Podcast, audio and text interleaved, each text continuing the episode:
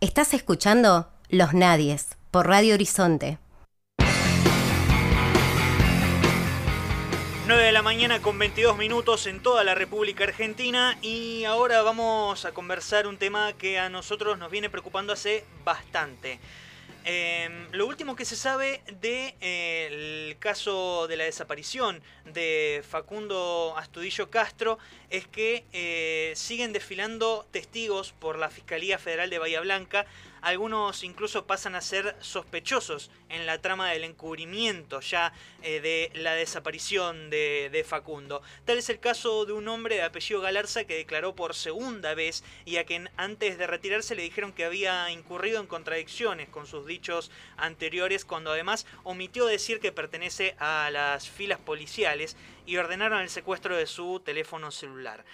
Estos son los primeros, las primeras líneas de la nota de Adriana Meyer titulada Facundo Castro, la policía bonaerense presionó a la exnovia para implicarla. Eh, Adriana es una periodista dedicada a lo que es la cobertura de derechos humanos, judiciales, sociedad. Es una colega que nosotros seguimos hace bastante tiempo ya lo que es la cobertura de este, de este tipo de situaciones que la verdad que a nosotros nos duelen y mucho, pero sobre todo nos indignan. Eh, y para poder eh, desarrollar un poco esto, queríamos hablar con ella para que nos comente eh, de qué va la causa de, de, la desaparición de Facundo Castro y ella ha tenido la gentileza de atendernos. Adriana Meyer, muy buenos días. Manuel Parola te saluda, ¿cómo estás? ¿Qué tal, Manuel? Muy buenos días. No, gracias a, ustedes, a vos por, por convocarme. ¿Qué, qué nos podés eh, comentar sobre el caso de Facundo Castro? Sabemos que vos sos la que mejor ha llevado la cobertura de, este, de esta situación.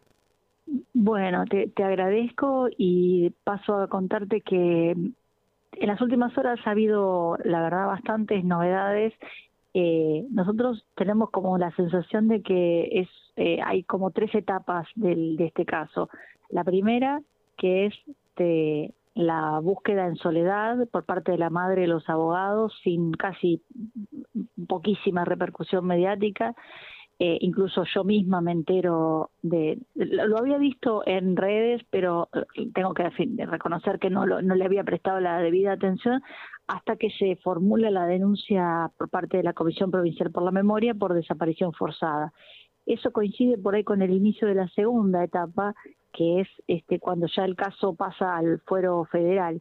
Y era importante que eso sucediera porque hasta ese momento era para sintetizarlo, como que el, el, lobo se estaba este, cuidando sus propias ovejas, o sea, eh, la causa provincial era por averiguación de paradero, es decir, como si estuviera perdido, y quienes llevaban adelante las búsquedas y todas las medidas eran los policías de la policía bonaerense que cada día que pasa queda más claro que son ellos quienes tuvieron que ver con la desaparición de Facundo.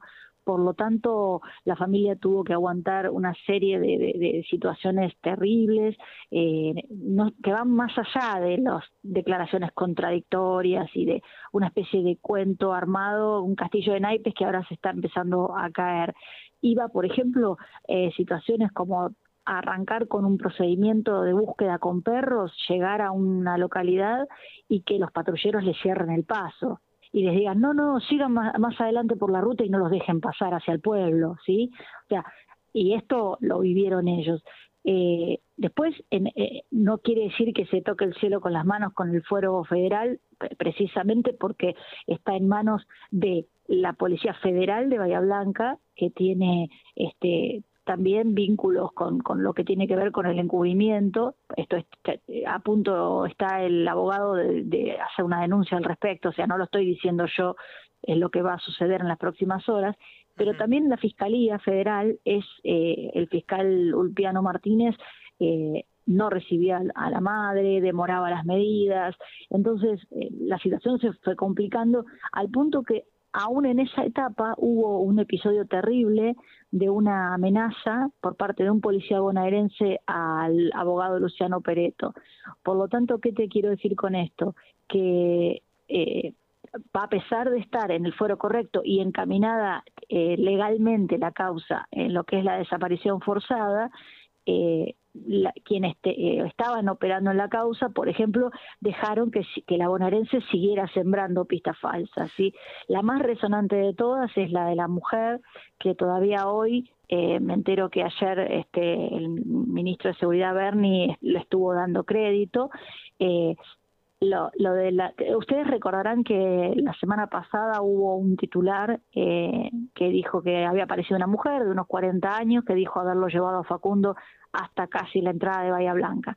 Bueno, todo eso no existió siquiera, o sea, no es solo que la mujer fue llevada por dos policías bonaerenses y no cualquier policía bonaerense. Esa mujer fue llevada por los mismos dos policías que lo detuvieron el 30 de abril a las 10 de la mañana. Además, leyendo lo que esta persona eh, declaró, esta persona no está segura ni de la fecha ni de si era Facundo. Dijo haber llevado a una persona de un metro setenta. Facundo es muchísimo más pequeño.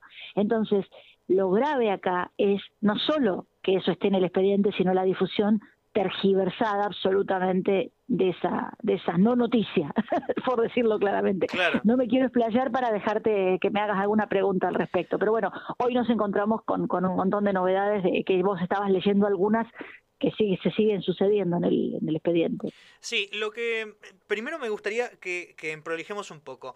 Em, Facundo desaparece el 30 de abril y no le toman la denuncia sino hasta los primeros días de, de junio a la, a la familia. Eso es lo que trascendió. Eh, eh, hasta ahí estamos bien. Sí, pero en realidad hay que quisiera hacer una aclaración importante, porque es algo de lo que se agarra también este el, el, gobierno, tanto nacional como, como eh, de la provincia. Eh, y bueno, ellos, la familia hizo la denuncia tarde. No, no, no. Y tampoco es que no se la tomaron eh, en, en la policía a nivel provincial. el punto es que Facundo tenía su, su exnovia y tenía una vida y unas amistades en Bahía Blanca. Y cuando este, él se solía irse, se, se, dejaba de comunicarse por algunos días con la familia, no con los amigos. Pero ¿qué pasa? Ahí advierte, pasan unos días, entonces la madre no, como se fueron enojados porque él había violado la cuarentena, a Cristina le había llamado a la policía diciéndole, mire, le labramos el acta a su hijo y tuvieron una conversación en la que Facundo le dice una frase muy sugestiva, que Cristina retrospectivamente dice, me parece que me estaba diciendo un mensaje, le dice, no te preocupes mamá, este, estoy en un lugar, no, no le dijo no te preocupes, le dijo, estoy, no te imaginas dónde estoy, no me vas a ver nunca más. Entonces, esa es la última comunicación. Aclaremos que esa última, perdón Adriana, aclaremos esa comunicación es después de que la policía llama a Cristina, que es la madre de Facundo, para decirle a su hijo le labramos un acta. Luego de esa comunicación de la policía, Facundo la llama a la madre y le dice esto que vos me estás comentando. Sí, alrededor de la una de, ese día, ¿sí? Ahora bien, los, eh, los tres testigos que dicen que lo ven, lo ven a las 3 de la tarde. Pero volviendo a la cronología que vos pedías, eh, hasta que reacciona la familia pasan unos días, porque Facundo es una persona de 22 años que, que tenía su vida, es decir, eh, pensaron que estaba con, con Diana, con su exnovia. La exnovia, cuando él no llega, le avisa a los amigos y ahí empieza una búsqueda primero en redes para saber bien qué había pasado y luego recién eh, de que agotan los familiares su búsqueda y Cristina empieza a sentir que le pasó algo, hace la denuncia y es real que la denuncia está radicada el 5 de junio. El problema es que en ese expediente no le tomaron la declaración a esos tres testigos que dicen que lo subieron a un patrullero. Fueron tres veces y las tres veces, es decir, esa denuncia, por más que fue presentada tarde, tampoco fue eficaz en la búsqueda como debió haber sido, ¿se entiende? Así que bueno, pues prosigamos con, con la cronología. Sí. sí. A partir de ahí, entonces, este, como vos decís, está esa etapa provincial eh, y digamos, no hay ninguna señal de Facundo eh, fehaciente, con prueba concreta. Ahí es donde... Perdón, claro. no, no, sí, sí, sí. Sí, sí, sí.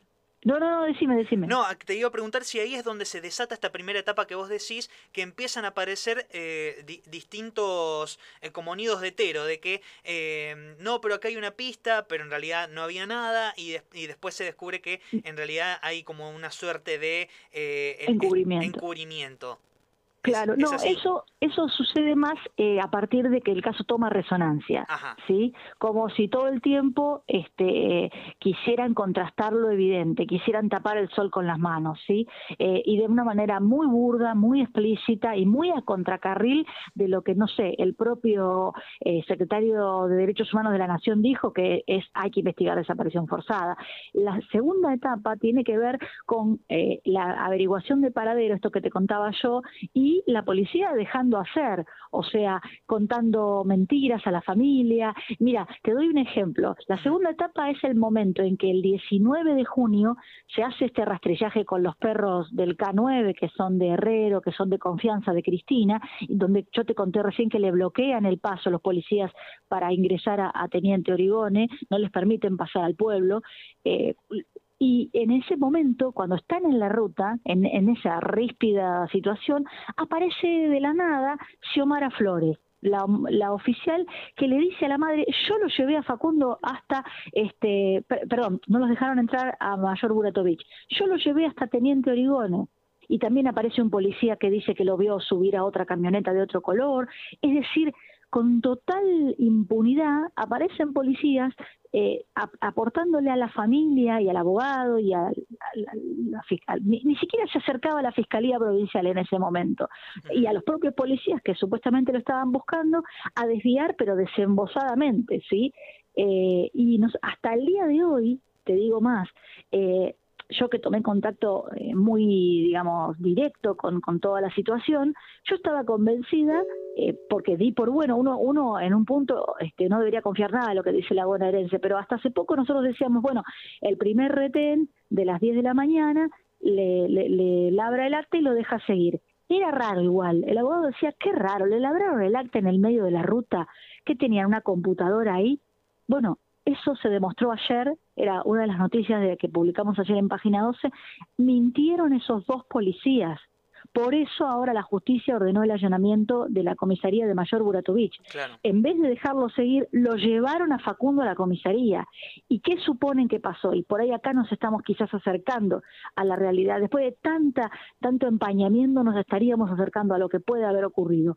En la comisaría le labran el acta y le dicen, volvete a tu casa Probablemente Facundo no hizo caso y siguió hacia otra localidad que se llama Ascasubi. Y ahí es donde lo intercepta otra patrulla y donde puede haber habido un episodio de violencia por el cual Facundo permanece desaparecido. Entonces, un poco es eso, cada vez que eh, los abogados de la querella se acercan al expediente y pueden tomar contacto con cosas que no hasta hace poco no les dejaban ver, lo cual es un claro indicio de que están encubriendo. Si la fiscalía no te deja ver el expediente a la familia, eh, algo está ocultando. Esto lo digo con la experiencia que tengo de haber eh, cubierto decenas de casos de desapariciones forzadas en democracia. Cada vez que se lee exhaustivamente lo que se eh, daba por sentado, aparecen cosas que no son. Gente que dice que lo vio en Serri, como este Galarza que vos mencionabas al principio, y que resulta que se contradice con su primera declaración cuando él mismo no dijo que era policía por la declaración de Serri se armaron los operativos espectaculares que aparecieron en televisión y que buscaban enfáticamente poner a Facundo en Bahía Blanca cuando está aparentemente ultra comprobado que nunca llegó a esa ciudad.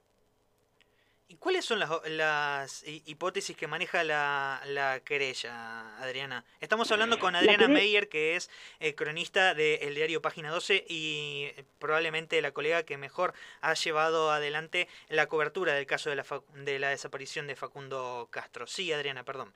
Mira, Manuel, no, la, querella, estamos en radio, hay que, las personas que se enganchan eh, recién y es buena práctica recordar el entrevistado. Eh, la familia está, mira, te puedo hacer como, puedo ahondar porque la he escuchado a Cristina. Eh, la mamá está convencida, la mamá de Facundo Astudillo Castro está convencida de que a su hijo le pasó algo malo.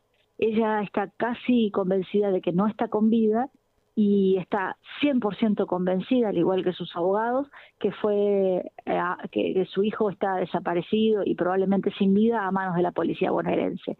Eh, esa es la única, la única hipótesis, pero no porque se hayan este, emperrado en eso, sino porque, eh, por ejemplo, el abogado Aparicio, Leandro Aparicio, eh, es alguien que viene de investigar la desaparición forzada de Daniel Solano en Río Negro, ¿sí? Entonces, estamos hablando con gente que, que conoce cómo se manejan las fuerzas de seguridad en este tipo de casos.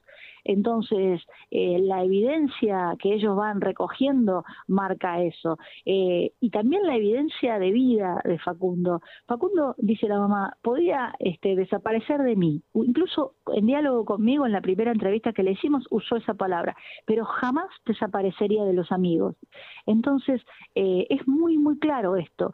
Facundo se apaga, su, vida virtual el 30 de, de, abril de este año. Y es falso ese mensaje de texto, esto lo puedo decir también porque se comprobó, está en el expediente, porque se lo dirige a uno de sus mejores amigos con quien él estaba trabajando en una cervecería artesanal ahí en Pedro Luro, eh, y el, amigo claramente dijo, nosotros no nos hablábamos así, no era la jamás en, toda la vida que nos conocemos desde que de chiquitos, este, me habría dicho, hola amigo, estoy sin batería, tenían diferentes apodos eh, vos sabrás cómo se manejan los, los, jóvenes este, hoy en día, eh, no usan esa, ese lenguaje y tampoco usan la mensajería de mensaje de texto. Así que a todas luces alguien quiso mostrar que Facundo emitió ese supuestamente emitió ese mensaje desde Bahía Blanca cuando a todas luces no, esa no era la forma en que se en que se manejaba el joven, ¿no?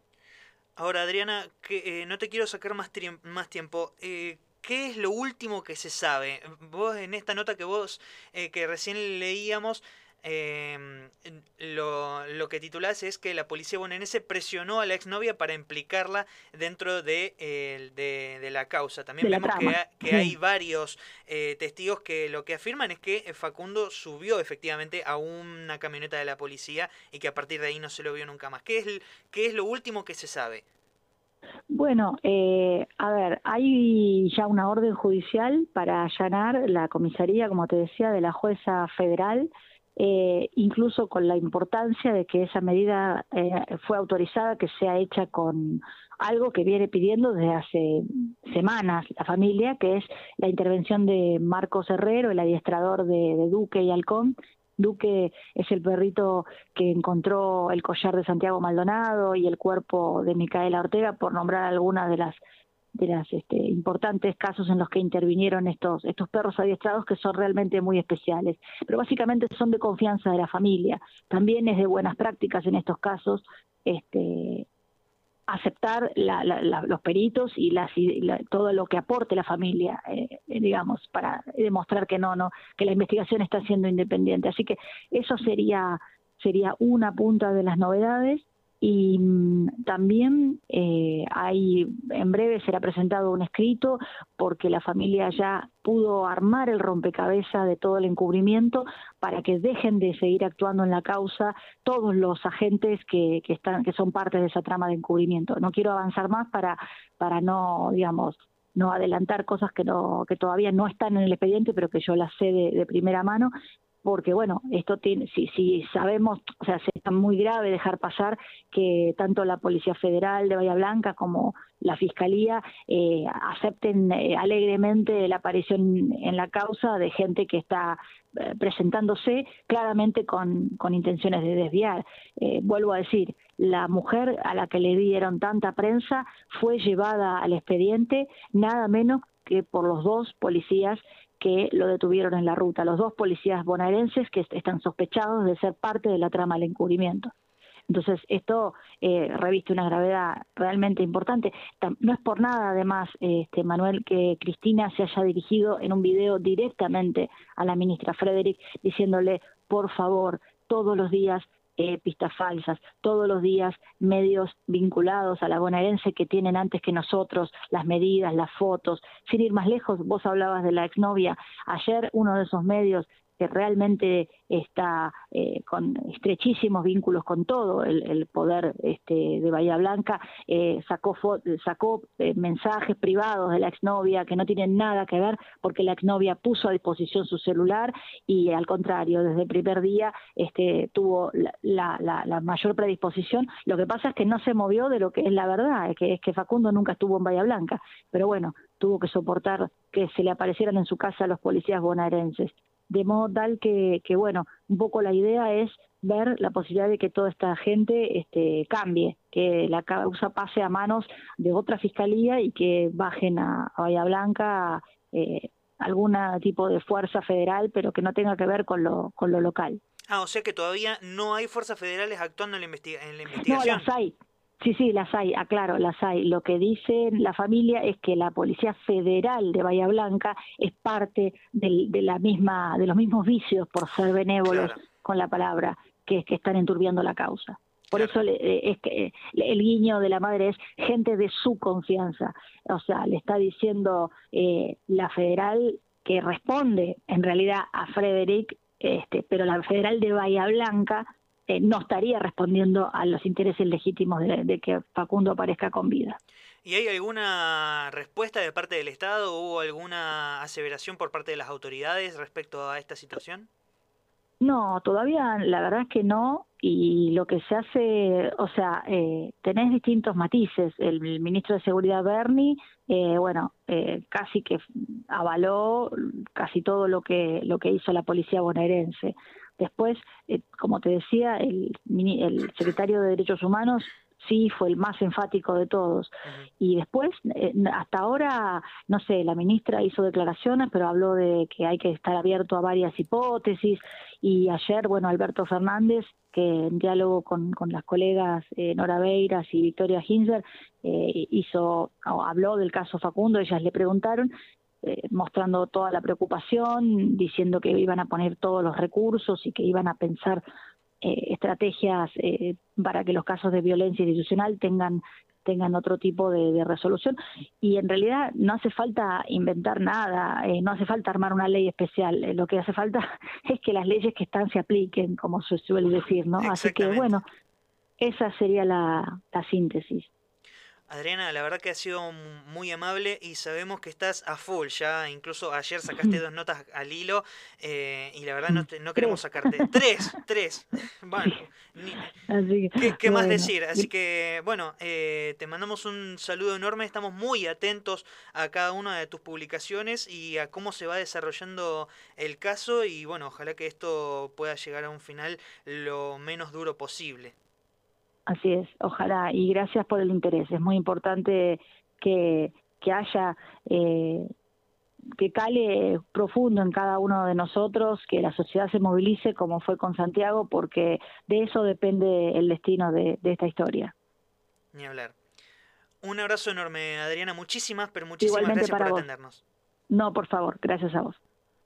Pasaba por el aire de los nadies Adriana Meyer, que ella es cronista del diario Página 12 y es quien ha hecho la cobertura del caso de la desaparición de Facundo Astudillo Castro, el cual nos preguntamos todos, ¿dónde está? 9 de la mañana con 45 minutos. Seguimos entonces de esta manera, escuchando un poquito más de música. Nosotros ya regresamos para el tramo final de nuestro programa.